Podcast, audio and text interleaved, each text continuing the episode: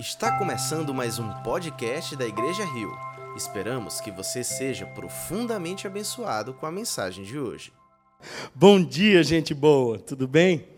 Que a graça e a paz do nosso Senhor Jesus possa transbordar em nosso coração.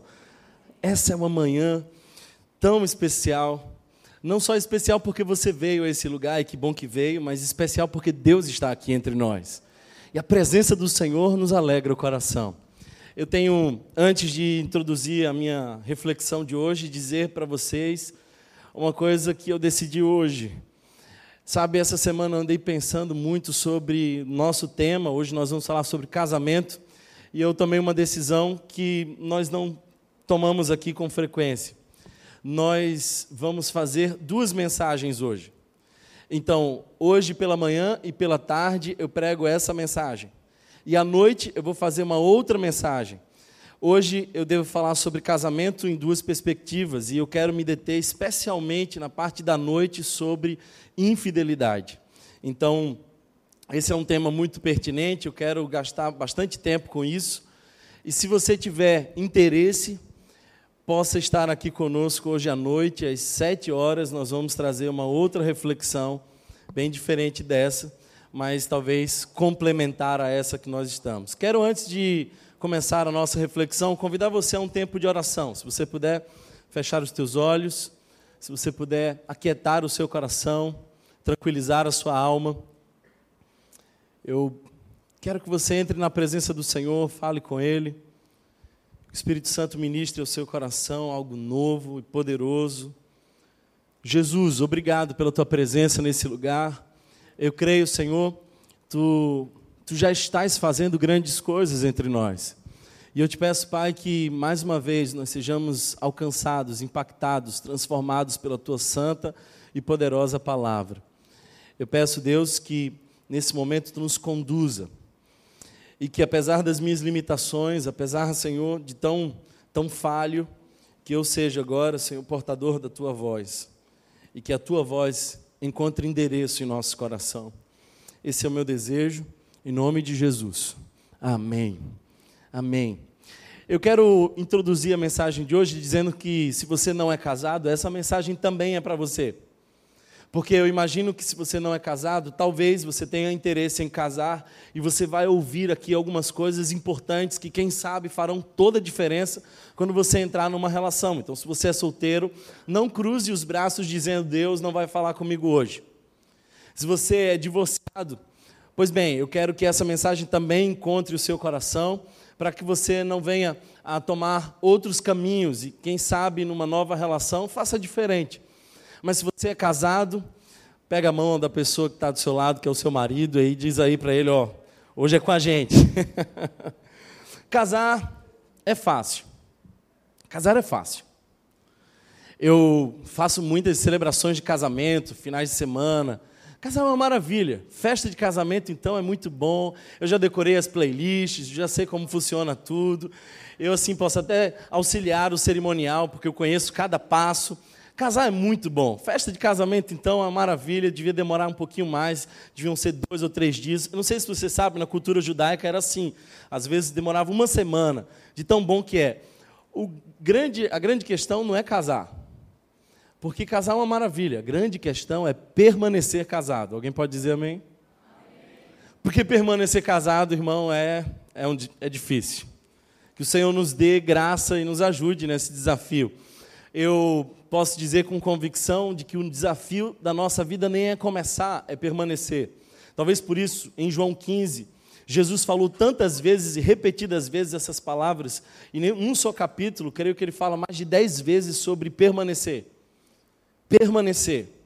O nosso grande desafio é permanecer casado, porque o tempo passa, aquela paixão passa, as cenas mudam, e permanecer casado é, de fato, um grande desafio a, a vida conjugal tem alguns desafios bem interessantes para nós. Mas o fato é que ela não é fácil. E por isso, muita gente desiste. Nós vivemos uma geração hoje onde muita gente desiste do casamento. Eu acredito que isso tem enfraquecido as igrejas, porque a força das igrejas está na família. E cada família que se desfaz é uma parte da nossa igreja que vai embora. Cada casal que se separa é uma fragilização da nossa comunidade. Por isso, nós, infelizmente, temos que muitas vezes conviver com a fragilização da família, porque a família é, é o núcleo principal, é a célula máter da sociedade e também da igreja. Mas, quando a gente fala sobre casamento, inevitavelmente, nós precisamos falar sobre divórcio. O divórcio tem aumentado a cada dia. Eu acho que as pessoas ainda não entenderam o que é divórcio. Então, por isso, com frequência, eu sou procurado para dizer assim: olha, pastor, eu, sou, eu, eu era feliz no meu casamento, mas a alegria acabou e agora nós estamos nos divorciando. Como se fosse uma sociedade que se desfaz com muita facilidade. Aliás, as pessoas ainda não têm noção de quanto um divórcio nos marca profundamente, marca os nossos filhos também. Existem outras pessoas implicadas nisso tudo. E eu gosto de traduzir o divórcio da seguinte forma: o divórcio é como uma amputação. Imagina que um dia você acordou com o pé escuro. E você ficou preocupado, preocupada, foi no hospital, chegou lá e o médico falou assim: olha, você está com um problema muito sério, é muito grave. Esse negócio aí é uma coisa assim que, na maioria dos casos, com muita frequência, dá amputação. Então vamos fazer o seguinte: já que a gente tem poucas chances de salvar o seu pé, vamos amputar logo. Aí você fala assim: não, não, peraí, ô, doutor. Você falou, na maioria dos casos não dá certo, mas qual é a possibilidade que eu tenho? Ah, meu filho, olha só, tem um remédio, e esse remédio ele custa muito caro, o tratamento é doloroso, é demorado, mas talvez, quem sabe, exista uma chance de você se recuperar. A minha pergunta é: você, diante desse médico, diz, pode amputar, doutor, já que não temos segurança de que isso vai funcionar e o investimento é grande, então pode amputar. É assim que você diria? A maioria de vocês diria assim: ok, eu quero tentar até as últimas possibilidades. Eu vou fazer todo o possível e tudo que estiver ao meu alcance para que essa amputação não aconteça. A amputação ela só é de fato uma possibilidade quando se põe em risco o resto da vida, o resto do corpo, os outros membros. Então, nós ainda não temos uma noção clara do que é, de quanto é devastador o divórcio. Vocês bem sabem que eu gosto de música popular brasileira e uma das músicas que eu gosto muito é a do Chico Buarque. E um trecho dessa canção diz assim: Ah, se já perdemos a noção da hora, se juntos já jogamos tudo fora, me conta agora como hei de partir. Ele imagina a cena onde uma mulher põe um cara para fora. Ela diz, sai de casa, chega, acabou o nosso casamento. E aí a poesia vai, vai acontecendo dentro desse cenário. E ele continua dizendo assim: se ao te conhecer, dei para sonhar. Fiz tantos desvarios, rompi com o mundo, queimei os meus navios. Algumas vezes, como estratégias de guerra, o avanço era tão certo que as pessoas que tinham avançado sobre as ilhas queimavam seus navios para não dar a chance aos soldados de entrarem com medo nos navios e voltarem. Então, o que o Chico Buarque faz é tirar esse trecho e dizer assim: quando eu entrei com você nessa relação, eu queimei meu navio, não tem como voltar. Queimei os meus navios, me diz para onde é que ainda posso ir. Se nós, nas travessuras das noites eternas, já confundimos tanto as nossas pernas, diz com que pernas eu devo seguir. Se entornaste a nossa sorte pelo chão, se na bagunça do teu coração o meu sangue errou de veia e se perdeu. Como na desordem do armário embutido, meu paletó enlaça o teu vestido e o meu sapato ainda pisa no, no teu. E o final dessa canção diz assim: Não, Acho que estás te fazendo de conta, te dei meus olhos para tomares conta, agora conta como hei de partir. Isso é divórcio. Divórcio é você entrar tão profundo numa relação, tão intenso e dedicado, que para sair não se tem caminhos. Divórcio é uma amputação.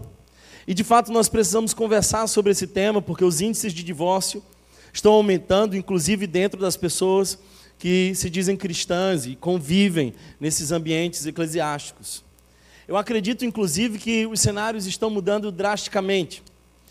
Eu posso afirmar com convicção de que há 15 anos atrás, quando uma mulher me procurava e o tema era casamento, ela dizia: Eu quero salvar o meu casamento. Pois bem, eu vou dizer da minha experiência, tanto no consultório quanto aqui na igreja. A grande maioria das mulheres que me procuram hoje não procuram para salvar o seu casamento, mas procuram para comunicar o divórcio. A grande maioria das relações que se desfazem hoje se desfazem pela iniciativa da mulher. Os homens ainda estão insistindo nas relações. As mulheres é que estão agora abandonando com muito mais frequência a relação.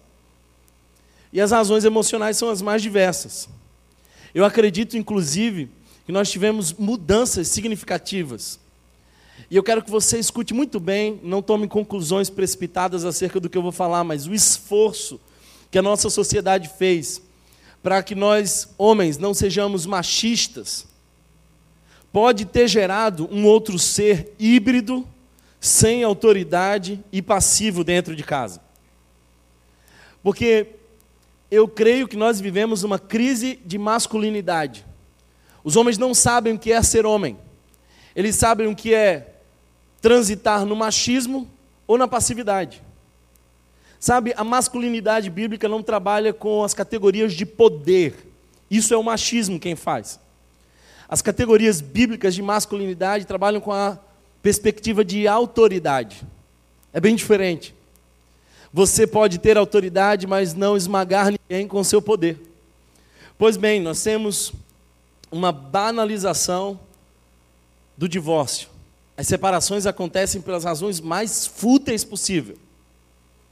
Eu posso dizer aqui alguns problemas que eu ouço constantemente separando o casal. E talvez uma das coisas que mais influencia no divórcio das pessoas é o excesso de trabalho. Nós ainda estamos tão focados naquilo que nós fazemos, que muitas vezes nós não estamos investindo naquilo que de fato precisa tanto de investimento.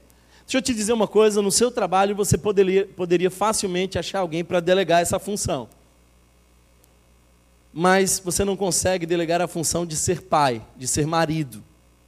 Então nós estamos nos dedicando demasiadamente àquilo que nós poderíamos delegar e estamos tentando delegar aquilo que jamais poderia ser delegado. Então o excesso de trabalho tem roubado as relações. Além disso, a perda do romantismo. E é engraçado, porque o homem trabalha com um senso de missão. Deixa eu explicar isso para vocês, mulheres. Aliás, no próximo domingo nós vamos falar um pouco mais sobre o perfil da mulher, do homem, como a gente pode se entender em tantas diferenças. Mas o homem trabalha como missão. O homem coloca uma missão dizendo assim: eu vou conquistar essa mulher e eu vou casar com ela. Então tudo gira em torno dessa missão. Então ele passa a ser romântico, ele passa a ser agradável, ele passa a ser atencioso. E aquela mulher vai se surpreendendo cada vez mais com aquele homem, até que ele leva ela ao altar, diz sim para ela. E aí, quando a missão acabou, ele fecha aquela missão e vai para uma outra missão. Agora ele pensa na provisão, não mais no casamento. Só que aquela mulher, encantada com aquele homem, agora vai para dentro de casa e diz assim: cadê cara? Porque esse cara era romântico, esse cara era atencioso, ele era carinhoso, ele fazia isso comigo, fazia aquilo. Não, mas ele fechou aquela missão. Para ele, aquela missão acabou. Agora ele está numa outra missão. Não pode ser assim, meu irmão. Você tem que fazer o que sempre fez para conquistar a mesma mulher várias vezes. Tem umas mulheres fervorosas aqui. Que dizem assim, amém, glória a Deus. Mas eu também quero dizer para você, mulher, que você não pode acreditar num conto de fadas. Olha só, tem muitas mulheres que vão tendo seu ideal, seu imaginário distorcido. Eu poderia dizer que nos homens, o nosso imaginário é distorcido, é afetado muitas vezes pela pornografia. A pornografia é de fato uma grande tragédia numa relação porque ela distorce o imaginário masculino. Mas esses filmes românticos, essas historinhas que a gente conta das princesas, também distorce o imaginário feminino. Como é a vida depois do e viveram felizes para sempre? Como é que é quando a Cinderela, depois de 15 anos de casado e três filhos, entra em casa? Ou como é que é aquela Branca de Neve no seu casamento depois de anos? Eu não sei se você sabe, mas depois de anos, aqueles anões encheram o saco do marido. Ele estava cansado de tantos pequeninos ali naquela casa.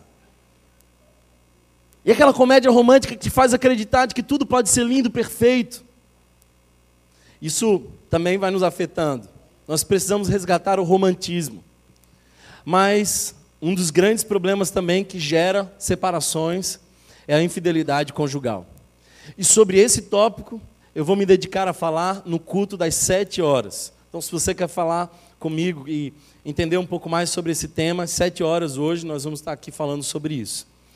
Por isso eu pretendo hoje despertar os casais para investir intencionalmente na sua relação. Ah, é engraçado quando, por exemplo, eu recebo alguns casais no meu consultório e aí eles dizem assim: mas ele só está fazendo isso essa semana porque você sugeriu. Não é espontâneo, não é natural. Escuta uma coisa: não existe jardim espontâneo. Não existe jardim natural. Ah, nasceu um jardim. Não, não. Só existe um jardim porque tem jardineiro. E todo jardineiro é intencional. Ele vai dizendo: Eu preciso fazer isso. Nem sempre a gente acorda dizendo, ah, que vontade de expressar o meu amor. Às vezes a gente diz, eu preciso expressar o meu amor para que a minha esposa, o meu marido, perceba o quanto ela é e ele é especial para mim. Infelizmente, nós temos uma expectativa adoecida acerca de uma naturalidade, quando nós, na verdade, precisamos ser intencionais. Você veio aqui hoje, você vai me ouvir falar sobre casamento, aí amanhã você toma uma atitude diferente que você nunca toma. Aí o marido olha para você e fala assim: só por conta da pregação de ontem. Que isso, meu irmão? Valoriza. Valoriza. Diz assim, mulher, que maravilha, eu, eu também quero te dizer. Amém? Amém? Vocês já entenderam? Mas eu também preciso trazer uma mensagem de esperança àqueles que foram divorciados. É claro que algumas pessoas aqui já passaram por essa amputação. E com essa mensagem eu não pretendo trazer culpa, esmagamento, eu pretendo trazer luz para que essas pessoas, caso queiram se envolver numa outra relação, façam de forma diferente. Então, também apoio a essas pessoas que passaram pelas amputações relacionais. E eu quero especialmente despertar os jovens numa visão crítica acerca da cultura secular no tema casamento. Os nossos jovens estão acreditando no que a cultura secular sobre casamento tem dito. E sabe o que, é que tem acontecido? A maioria dos nossos jovens tem casado cada vez mais tarde e desejado cada vez menos o casamento. Esse tal do compromisso distorcido, pesado, esse eu não quero. Por isso eu poderia dizer que nós temos pelo menos três visões sobre casamento. A primeira visão é a visão ingênua é o viveram felizes para sempre. É aquela coisa de, meu Deus, a minha festa de casamento diz exatamente como vai ser para sempre. Não. É interessante perceber, às vezes, os votos apaixonados, e um ano depois o casal volta no meu gabinete e diz assim: olha, não dá mais. É porque, de fato, eles tinham uma visão otimista demais, ingênua. Sabe, essas pessoas não conseguem lidar com o casamento, porque o casamento para elas dura enquanto o amor sentimental durar. Essa é uma geração, e eu faço parte dessa geração, do controle remoto. Antigamente, para você mudar o canal, você tinha que levantar, dava um trabalho gigante. Você tinha que levantar, você ia lá, mudava no botão, né? Alguém alcançou essa televisão aqui? Não precisa dizer, porque você vai denunciar a sua idade. Mas eu sou da geração do controle remoto. E a geração do controle remoto desaprendeu a assistir o comercial. Eu, por exemplo, quando eu estava assistindo alguma coisa interessante, comercial começava a passar, eu passava o canal. Eu não queria ver o comercial. Aquilo que me frustra, que me incomoda, que não, que não é do meu interesse, eu passo.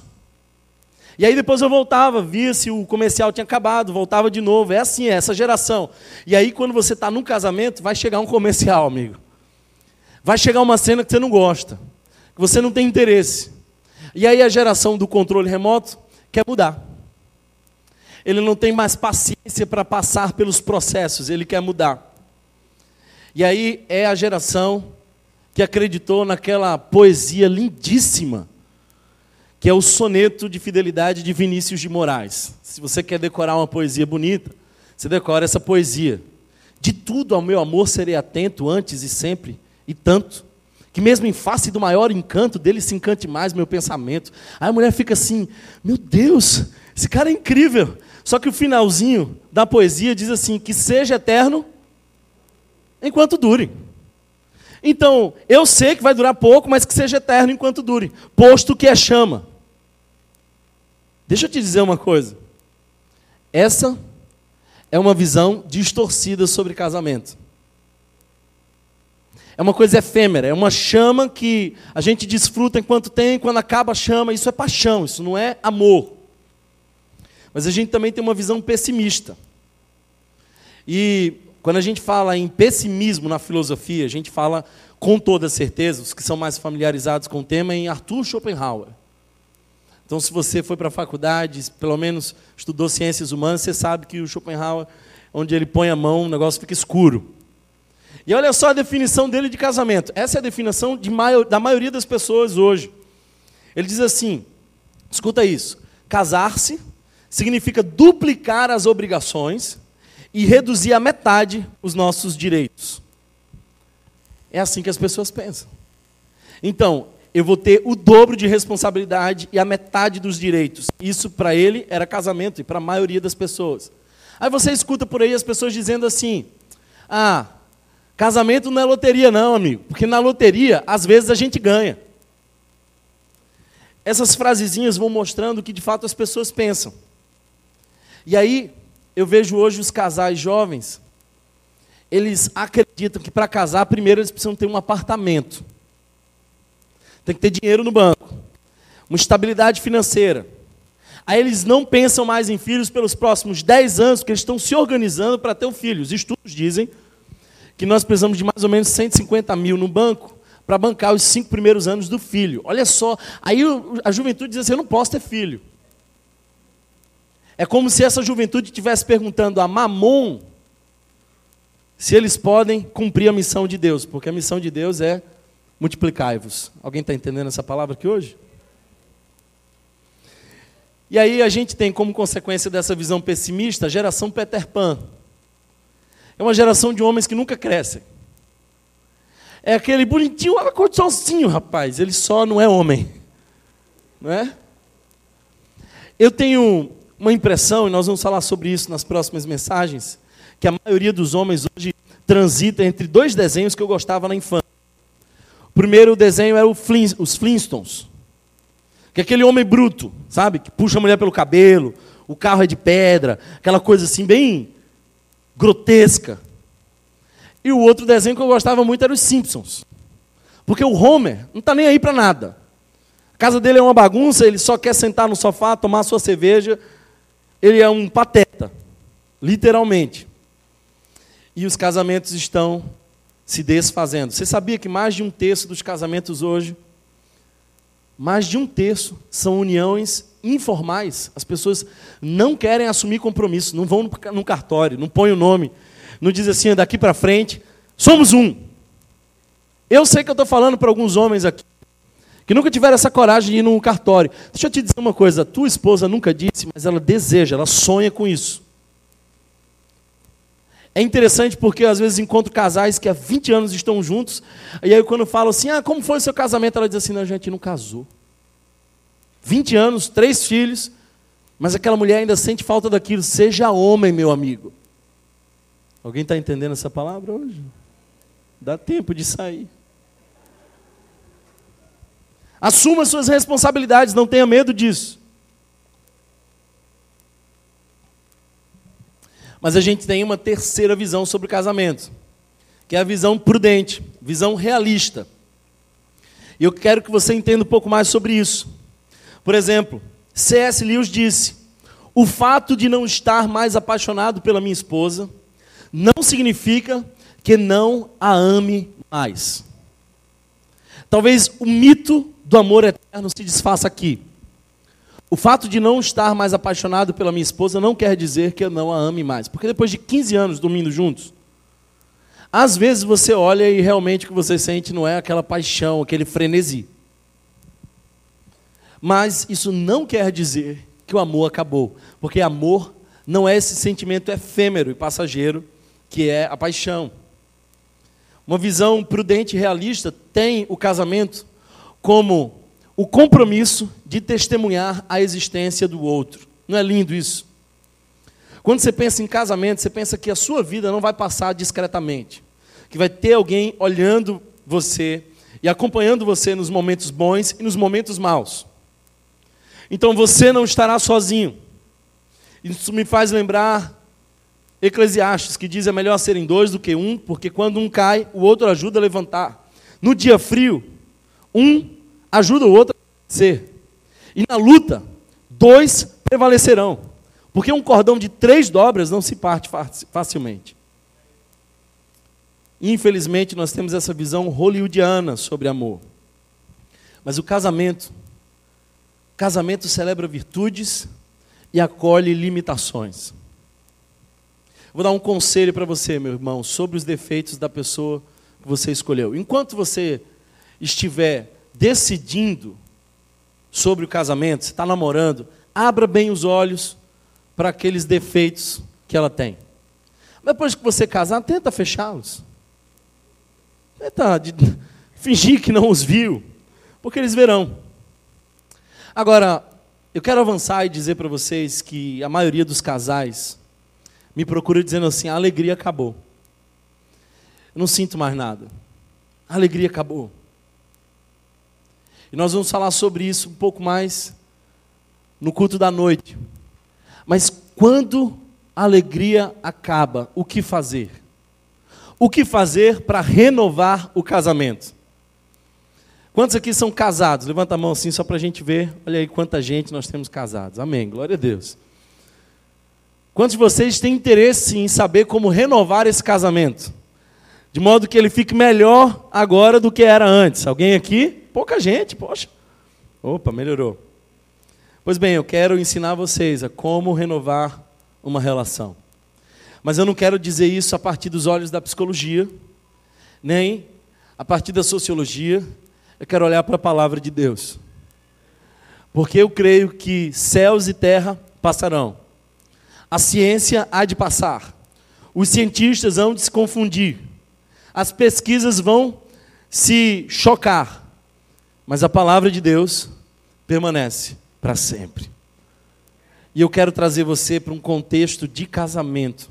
João, capítulo de número 2, Evangelho de Jesus Cristo, segundo, segundo escreveu João, capítulo de número 2.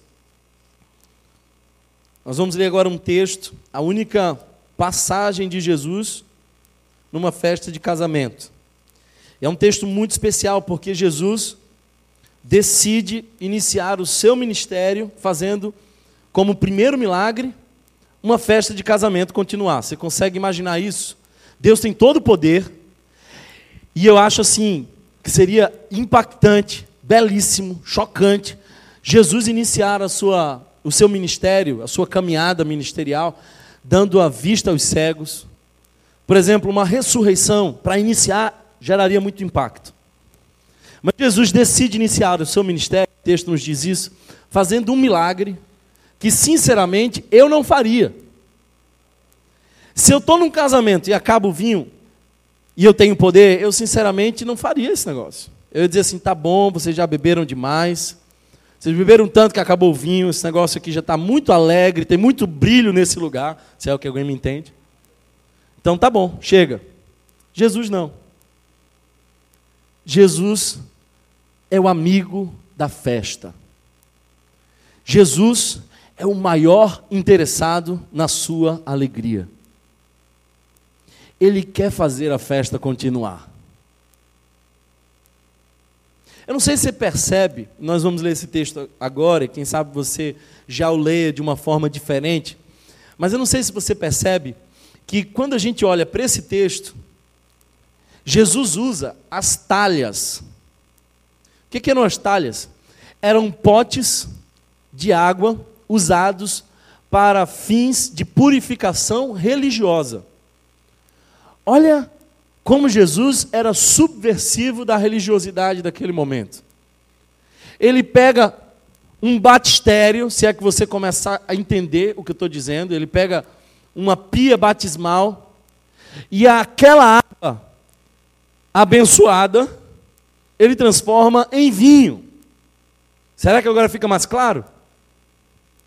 É uma coisa sagrada para um motivo relativamente fútil. Por quê?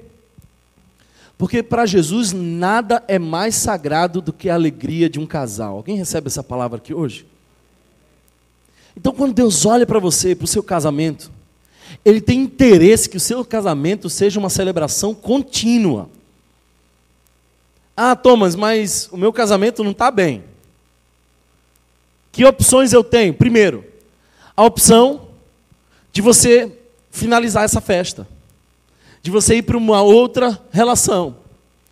Mas segundo, a opção de você conviver com um compromisso sem alegria. É guardar um funeral e aceitar aquela condição. Essa também não é a intenção de Deus. Deus não quer que você fique velando um casamento medíocre, sem alegria. A terceira opção, e essa que eu quero trazer para vocês, é de que esse casamento que hoje está assim, pode mudar. O que você está vendo hoje é um recorte, é uma cena. Mas Deus é aquele que conhece a história. E, dito tudo isso, verso 1 do capítulo 2 do Evangelho, que escreveu João, diz assim: No terceiro dia, houve um casamento em Caná da Galileia. A mãe de Jesus estava ali. Jesus e os seus discípulos também haviam sido convidados para o casamento. Tendo acabado o vinho, a mãe de Jesus lhe disse: Eles não têm mais vinho. Respondeu Jesus: Que temos nós em comum, mulher? A minha hora ainda não chegou. Sua mãe disse aos serviçais: Façam tudo o que ele lhes mandar.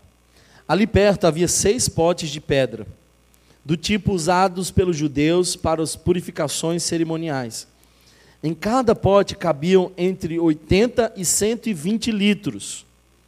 Disse Jesus aos serviçais: Encham os potes com água. E os encheram até a borda. Então lhes disse: Agora levem um pouco ao encarregado da festa. Eles assim fizeram. E o encarregado da festa provou a água que fora transformada em vinho, sem saber de onde este viera, embora o soubessem os serviçais que haviam tirado a água. Então chamou o noivo e disse: Todos servem primeiro o melhor vinho, e depois que os convidados já beberam bastante, o vinho inferior é servido mas você guardou o melhor até agora. Este sinal miraculoso em Caná da Galileia foi o primeiro que Jesus realizou. Revelou assim a sua glória e os seus discípulos creram nele. Estima-se que a cada 100 casamentos, 60 se separam. 35 diriam que nem são felizes, nem são infelizes. Três diriam que são relativamente felizes. E só dois diriam que são plenamente felizes. De cem. Como é que a gente faz para transformar a água do cotidiano no vinho da celebração? Eu quero apresentar para vocês, olhando para esse texto, o ciclo da renovação. O ciclo da renovação. Como é que nós podemos renovar a nossa relação? Primeiro, o convite. O primeiro passo, o convite. Se você gosta de tomar nota, guarda isso. E eu quero dizer para você que esse ciclo da renovação não serve só para o casamento. Serve para a tua relação com teu filho, serve para a relação com teu pai, serve para o seu trabalho e a relação com os seus colegas, serve para tudo. Qual é o ciclo da renovação? Primeiro, o convite. É interessante perceber, se você observar os versos primeiros, aliás, especialmente o verso 2, diz assim: Jesus e os seus discípulos também haviam sido convidados para o casamento. Quem já fez uma festa de casamento aqui sabe que dá trabalho. Organizar a festa de casamento dá trabalho. Eu suponho que a lua de mel, na verdade, foi uma estratégia que alguém criou para descansar do trabalho que dá arrumar um casamento. Se você casou, você sabe do que eu estou falando. Especialmente para o homem. A mulher fica lá hoje assim, fazendo cabelo, a maquiagem. O homem não, o homem está lá. Estou contando meu testemunho aqui, irmãos. O fato é que a gente quer que o nosso casamento seja perfeito, que nada falte, que tudo flua perfeitamente. Na cultura judaica, o símbolo mais importante num casamento era o vinho, porque o vinho era o símbolo da alegria. Olha para o Salmo 23. Enche o meu cálice de vinho. Quando nós estamos falando sobre vinho, nós estamos falando sobre prazer sobre satisfação. Havia, inclusive, naquela época, um pacto que, quando selado entre as partes, ele era celebrado através de um cálice de vinho.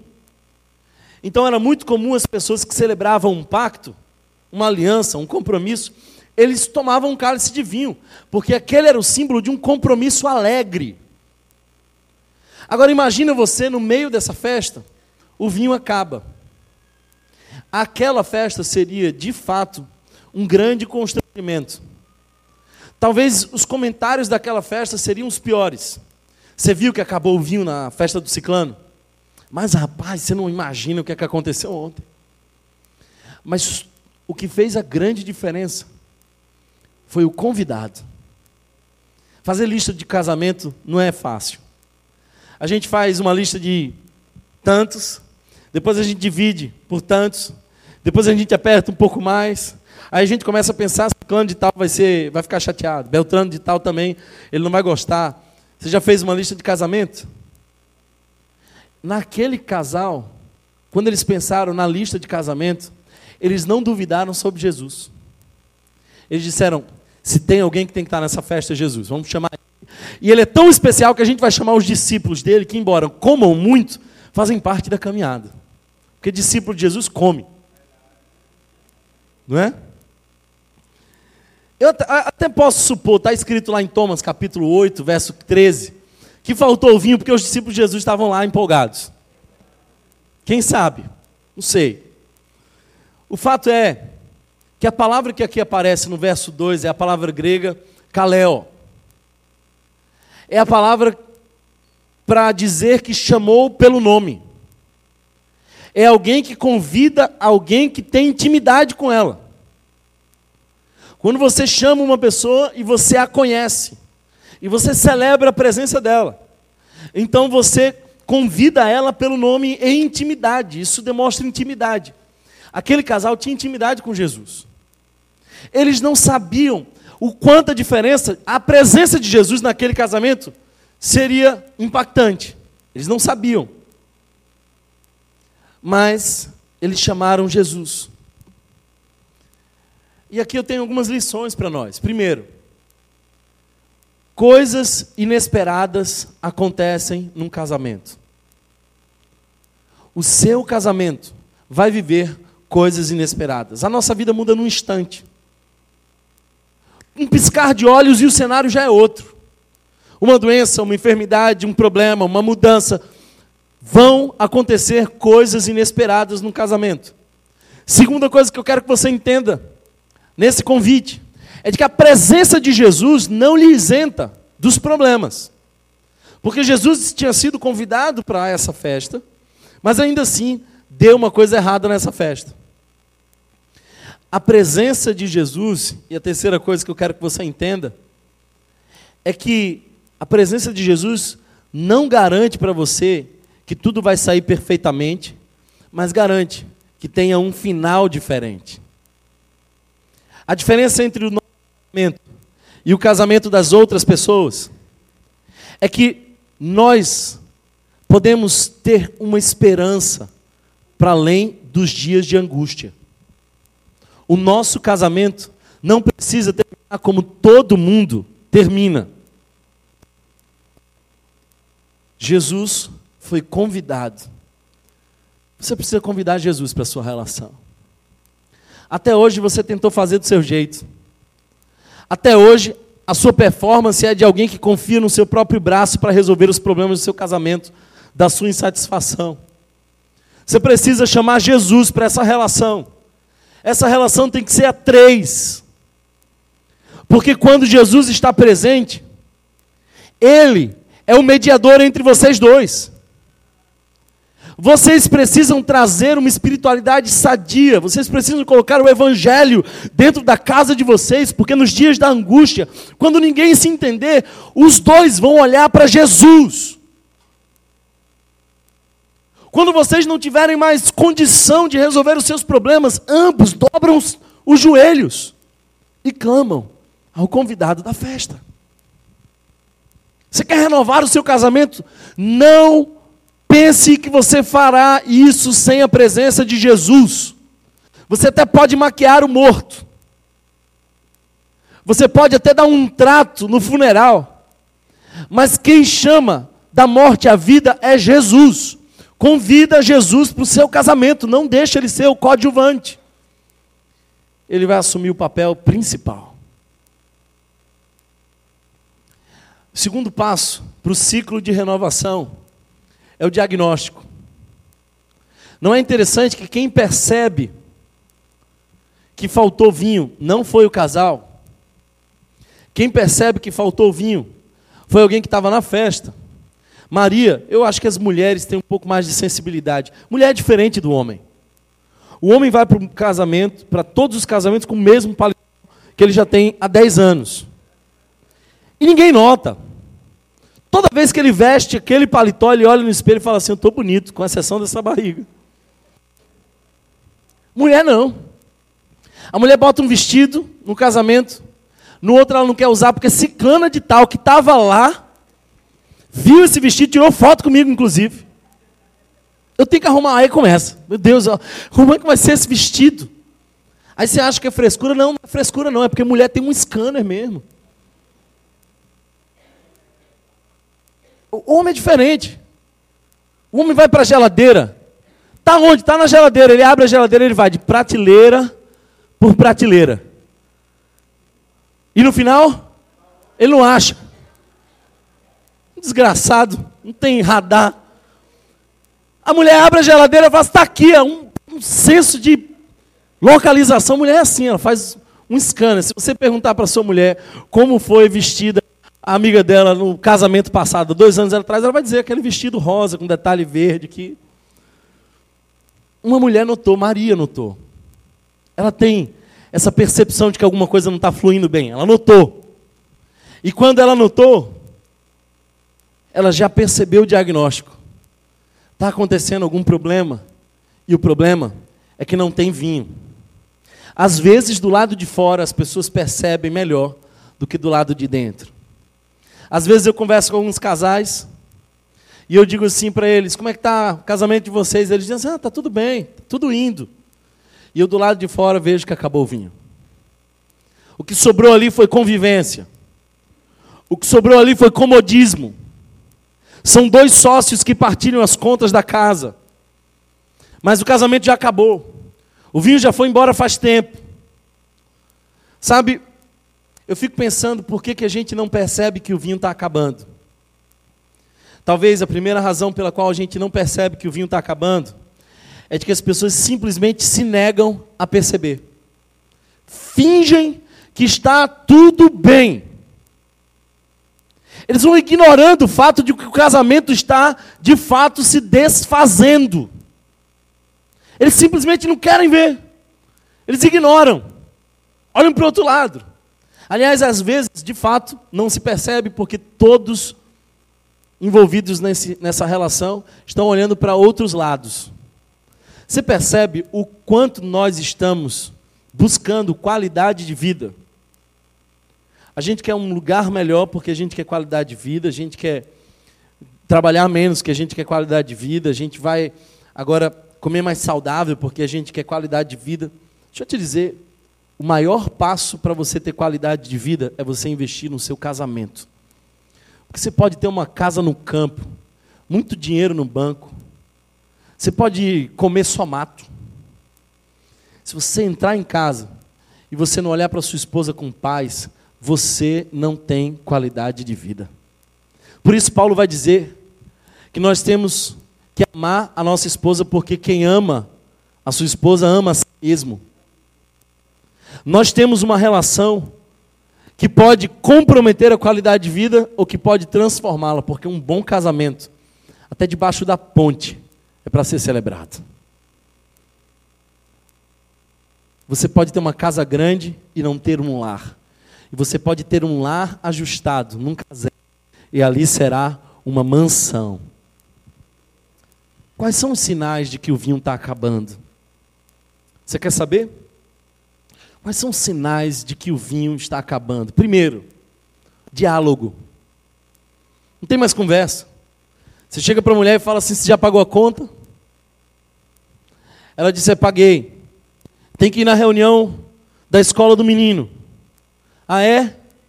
É. Tá bom. Isso não é diálogo. Perguntaram certa vez ao filósofo Friedrich Nietzsche qual era o conselho que ele daria para jovens casais. E ele respondeu assim: antes de casar, escolha alguém com quem você gosta de conversar. Porque o vigor passa, a beleza passa. Diga-se de passagem, um dia eu já fui bonito. Creiam mas a conversa fica. E cada vez é melhor. E cada vez nós vamos saboreando mais o diálogo. O diálogo é o oxigênio da relação. Quando está acabando o diálogo, o casamento está prestes a perder as suas últimas gotas de alegria. O vinho está acabando quando o diálogo já acabou. Quer ver um outro sinal? Risadas. Um casal que não consegue mais rir um do outro. Que ninguém mais faz piada em casa. Está todo mundo tão hiperconectado que ninguém mais se diverte. A casa se tornou um lugar sério, silencioso. Esse casamento está com os dias contados. Você quer ver uma outra coisa? Romance. Estar apaixonado é brega. Tem coisas que o cara só faz quando o cara está apaixonado. Faça a escolha de ser brega. Porque a sua mulher precisa disso. Vez por outra, estou no meu consultório, entre um paciente e outro, às vezes a rotina do consultório é bem puxada. E eu lembro da minha esposa e falo assim: meu Deus, intencional. Não é que eu saí de lá dizendo assim, como eu amo a minha esposa. Não, intencional. Que bom que ela não está ouvindo nesse momento. Mas eu digo, assim, preciso hoje valorizar minha esposa. Eu te amo, meu amor. Aí eu percebo que quando eu chego em casa ela está mais sorridente, não sei porquê. Romance. E talvez o sinal mais grave de que o vinho acabou é quando se perde o respeito. Se no teu casamento vocês se agridem com palavras, e eu nem estou falando com toque, porque isso aí já é o ápice do absurdo. Vocês, homens, que fazem sinais diante da mulher, levantam a mão, levantam a voz, você é um moleque. Se você assusta os da sua casa, se a sua esposa tem medo de você, o teu filho tem medo de você, você é um menino que age com violência e agressividade porque você não tem autoridade. Quando se perde o respeito dentro de casa, quando um acusa o outro, o vinho já acabou. Daí para ou você busca vinho do lado de fora, ou você faz um realinhamento da sua relação. Um outro passo para você viver uma restauração no seu casamento, para você reanimar a sua conjugalidade, obediência. Obediência. Maria olha para aqueles homens que estavam trabalhando, os garçons, os servos, e diz assim: Está vendo aquele moço ali na mesa? Ali. Ele tem poder para mudar essa história. Façam tudo o que ele lhes mandar. A sabedoria de Maria é reconhecer a autoridade de Jesus. Com todo respeito, irmãos, em nenhuma passagem bíblica nós vemos Maria fazer algum milagre. Mas nós vemos o discernimento profundo de quem era Jesus e que nós devemos recorrer a Ele. Façam tudo o que Ele lhes mandar. Façam tudo o que Ele lhes mandar. A pergunta que eu quero fazer para você é: qual é a voz que você está ouvindo? Quem são os seus conselheiros? É a sua amiga. Aí você compartilha com a sua mãe, diz assim: mãe, está acontecendo isso. O que, que você acha que a sua mãe vai dizer? Aí você vai obedecer a sua mãe. Quando nós estamos falando sobre um casamento que já não tem mais alegria, nós precisamos olhar para Jesus como aquele que tem autoridade e precisamos obedecer. Você consegue imaginar os servos recebendo a direção de Jesus? Diagnóstico, é claro, acabou o vinho. Aí os servos chegam, Jesus diz assim: encham as talhas das purificações e encham com água. Aí eu, eu, eu fico imaginando que os servos pensaram, mas o problema não é água, tem água aqui, tem muita água inclusive. O problema é vinho. Esse cara está mandando eu colocar água. Mas eles foram e obedeceram. E sabe o que eu acho mais interessante? O texto diz que eles encheram o pote e encheram até a até a boca, até a borda. O milagre é proporcional à obediência. Eu vou repetir isso, grava no seu coração. O milagre é proporcional à obediência. Lembra de Elias? Vai pegar as botijas. E aquela viúva começa a trazer várias vasilhas. E todas elas, até a última, foi cheia. O milagre é proporcional à obediência. Encheram até a borda. Quanto mais você obedece, mais você vê o que Deus pode fazer no seu casamento. Olha outra coisa interessante. Outra ordem de Jesus é: pega essa água agora e serve ela. Eu fico imaginando que se tivesse ali alguém nordestino ia dizer assim: meu patrão, você não está entendendo, meu patrão. Não tem ninguém com sede, não. O pessoal quer tomar vinho. Mas se você está mandando, se você Está dizendo. Você lembra de Pedro que disse isso? Nós pescamos a noite inteira. E a madrugada toda a gente não pegou nenhum peixe. Mas, sob a tua palavra, eu lançarei a rede.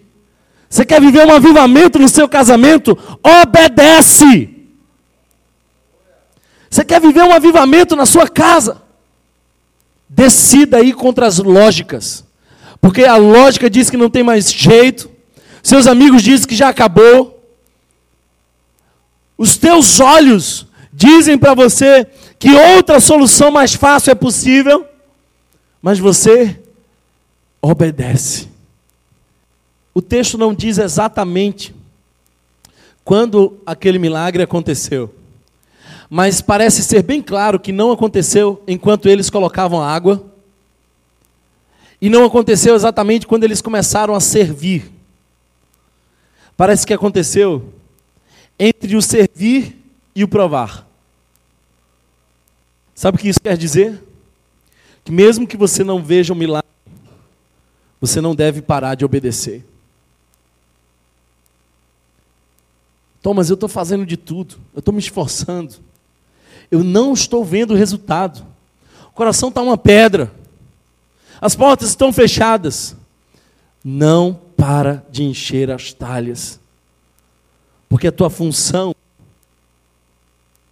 é fazer o que você pode fazer, a de Deus é fazer o que você não pode. Se Jesus era tão poderoso assim para colocar para transformar água em vinho, por que, que ele não fez o milagre de aparecer água nas talhas? Porque Jesus sempre se recusou a fazer o que eu e você podemos fazer. Lembra de Lázaro? Ele está na porta do túmulo. Tem uma pedra gigante. Ele é poderoso para dizer: Lázaro, vem para fora. Mas ele diz assim: removam a pedra. Aí tem gente que gosta de fazer misticismo gospel. Aí leva a camisa do marido para a igreja. Leva foto de não sei quem. A cueca furada. Deixa eu te dizer uma coisa. Jesus não trabalha com esse misticismo. O que, é que você pode fazer? Então vá e faça e aquilo que você não pode chegar ao coração de alguém, Deus fará. Ele quer fazer de você partícipe do milagre. Obedece, enche as talhas. Sai daqui hoje decidido a fazer diferente. Eu gosto porque Isaías, no capítulo 1, verso 19, diz assim: Se vocês estiverem dispostos a obedecer, comerão os melhores frutos desta terra. Se vocês estiverem dispostos a obedecer, comerão dos melhores frutos dessa terra. 1 João capítulo 5, verso 3 diz assim: Porque nisto consiste o amor a Deus, em obedecer os seus mandamentos, e os seus mandamentos não são pesados. Deixa eu te dizer uma coisa. Deus não tem mandamentos caprichosos. Os mandamentos de Deus para nós não aconteceram porque ele acordou um dia de mau humor e disse: Eu vou complicar a vida dos humanos. Quando ele olhou para nós, ele sabia exatamente o que nós precisávamos, por isso ele fez os seus mandamentos. Então cumpra os mandamentos, obedece. Uma das músicas mais bonitas de Gilberto Gil, na minha opinião, é a música Estrela. E um trecho dessa canção diz assim: Deus fará absurdos, são grandezas, Deus fará absurdos, contanto que a vida seja assim. Sim, um altar onde a gente celebre tudo que Ele consentir.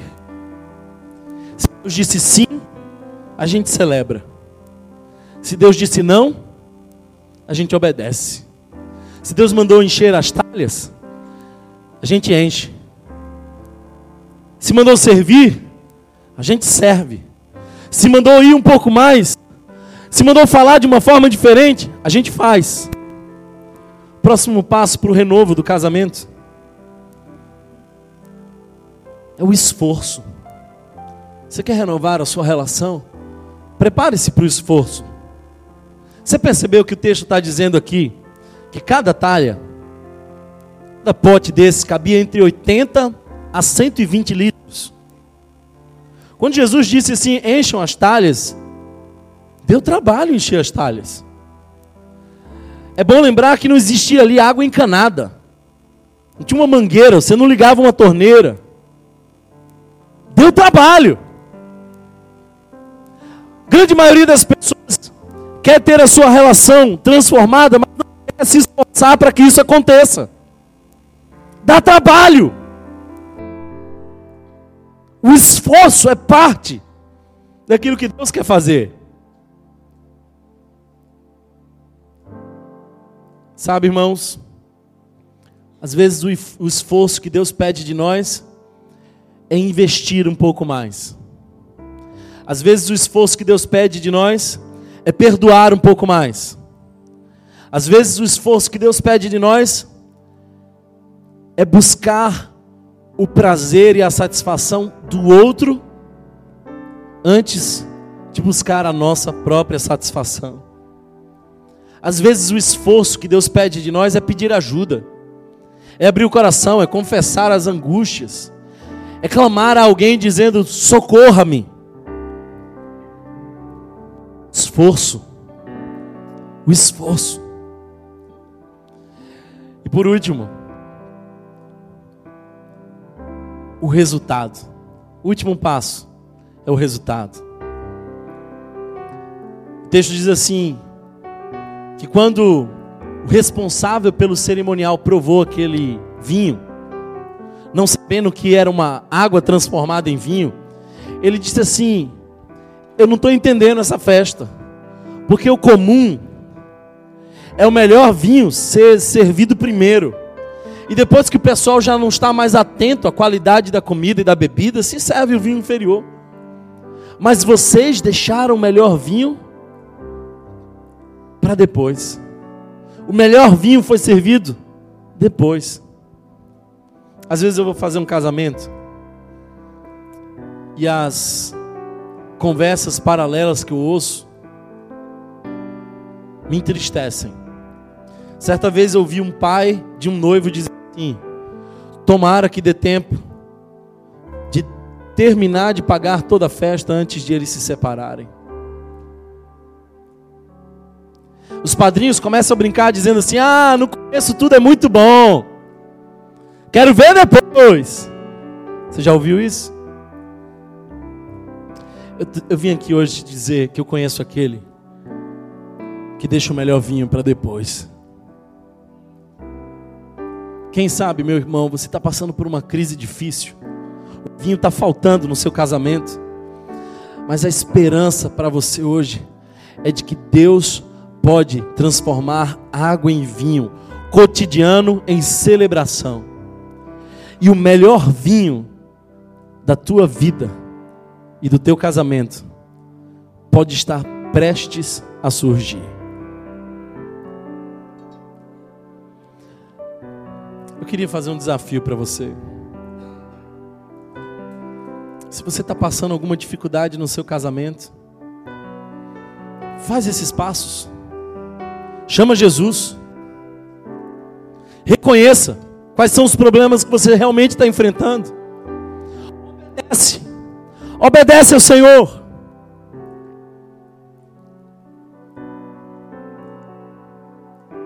Entrega a Deus e ao seu cônjuge o seu esforço. E você vai descobrir uma coisa muito preciosa. Deus ainda gosta de fazer esse milagre. E se o seu casamento for transformado, aí quem sabe você compra uma garrafa de vinho e põe uma etiqueta nela. Jesus fez outra vez.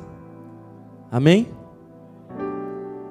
Porque Ele é aquele que pode mudar a nossa história. Você pode fazer tudo isso também com seu filho, com seus pais, com aquele seu irmão que você já não fala mais. Nós estamos vivendo dias tão difíceis, onde as pessoas estão se separando por opiniões políticas. Queridos irmãos, não sejam orgulhosos. Deixa Deus restaurar a sua relação, sua família, seu casamento.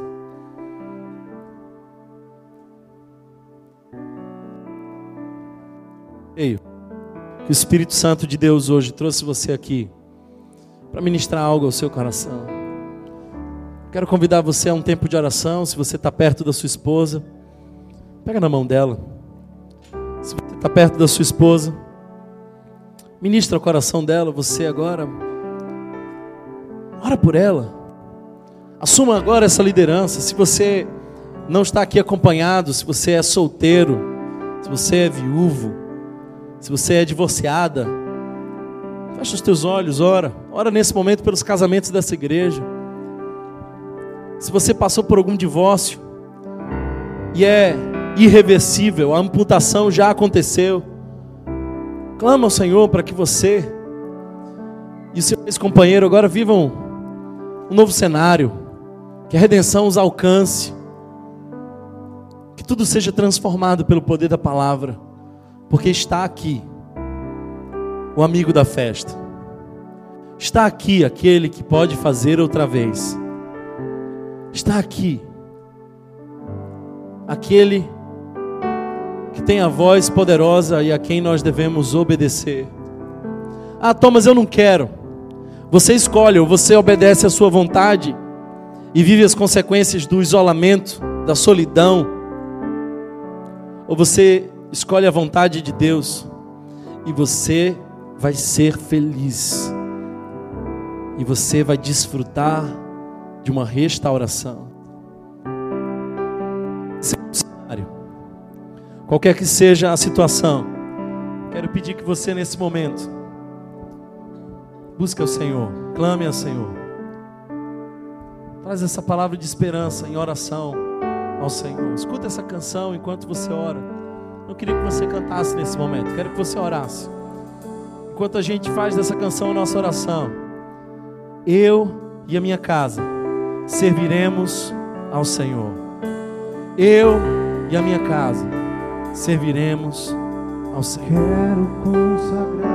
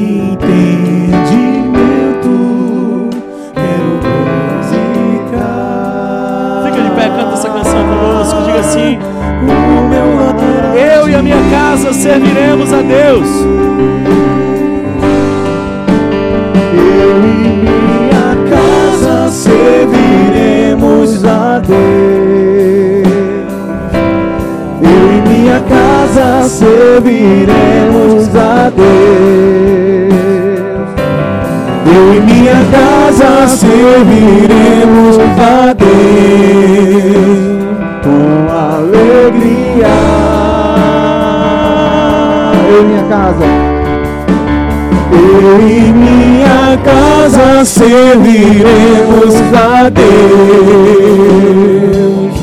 Eu e minha casa serviremos a Deus. Eu e minha casa serviremos a Deus com alegria. Queria chamar minha esposa aqui à frente, ela vai nos conduzir no momento de oração os olhos fechados, quero que você clame ao Senhor pela sua casa, pela sua família. Viva essa restauração da parte do Senhor nessa manhã. Pai, eu não tenho a menor dúvida, Senhor, que tu criaste família com um propósito muito maior, Pai. Aleluia. Nós somos reflexo de quem tu és, Senhor. Tu nos criaste para relação, Pai. E é nas relações que nós somos transformados e aperfeiçoados, Senhor. E eu creio que família é esse lugar seguro para que nós possamos ser quem somos, para que nós possamos ser aprimorados, para que nós possamos ser aperfeiçoados em Ti, Senhor. Deus, restaura, Senhor, as nossas famílias. Deus, que tu seja, Senhor, o amigo da festa, Pai. Deus, que as nossas famílias sejam olhadas não na perspectiva de comparação, mas de redenção, Senhor. Que o mundo possa voltar a acreditar em família, Pai, porque nós seguimos a Ti, Senhor, e somos tocados por Ti, alcançados por Ti e redimidos por Ti, Jesus. Pai, tem misericórdia de nós que somos o Teu povo, Senhor. Que a Tua graça possa estar sobre nós, que nessa manhã possa ter sido manhã de cura, Senhor, em muitos lares, Senhor. Pai, e que o mundo possa olhar para nós e te enxergar através de quem somos, Senhor, como unidade, como corpo, como família, porque acredito sem a menor dúvida que, tu, que isso é propósito seu. Te louvamos por isso, Senhor. Te louvamos por isso. Em nome de Jesus. Amém. Amém. Nós estamos terminando nossa celebração. Eu queria lembrar para você que essa mensagem vai ser ministrada também no culto da tarde, às quatro e meia. Mas às sete horas nós vamos trazer uma outra ministração. Nós vamos falar sobre fidelidade. Eu queria muito, se você tem interesse e conhece alguém que tem, convide para estar aqui conosco. Receba uma bênção apostólica. Que o amor de Deus, o nosso eterno e bondoso Pai, que a graça revelada em Cristo Jesus, que a comunhão e as consolações do Divino Espírito Santo sejam com todos nós, hoje e para todos sempre. Toda igreja diz. Deus abençoe a todos vocês. Vão na paz de Cristo. Se você foi abençoado por essa mensagem, compartilhe com alguém, para que de pessoa em pessoa alcancemos a cidade inteira.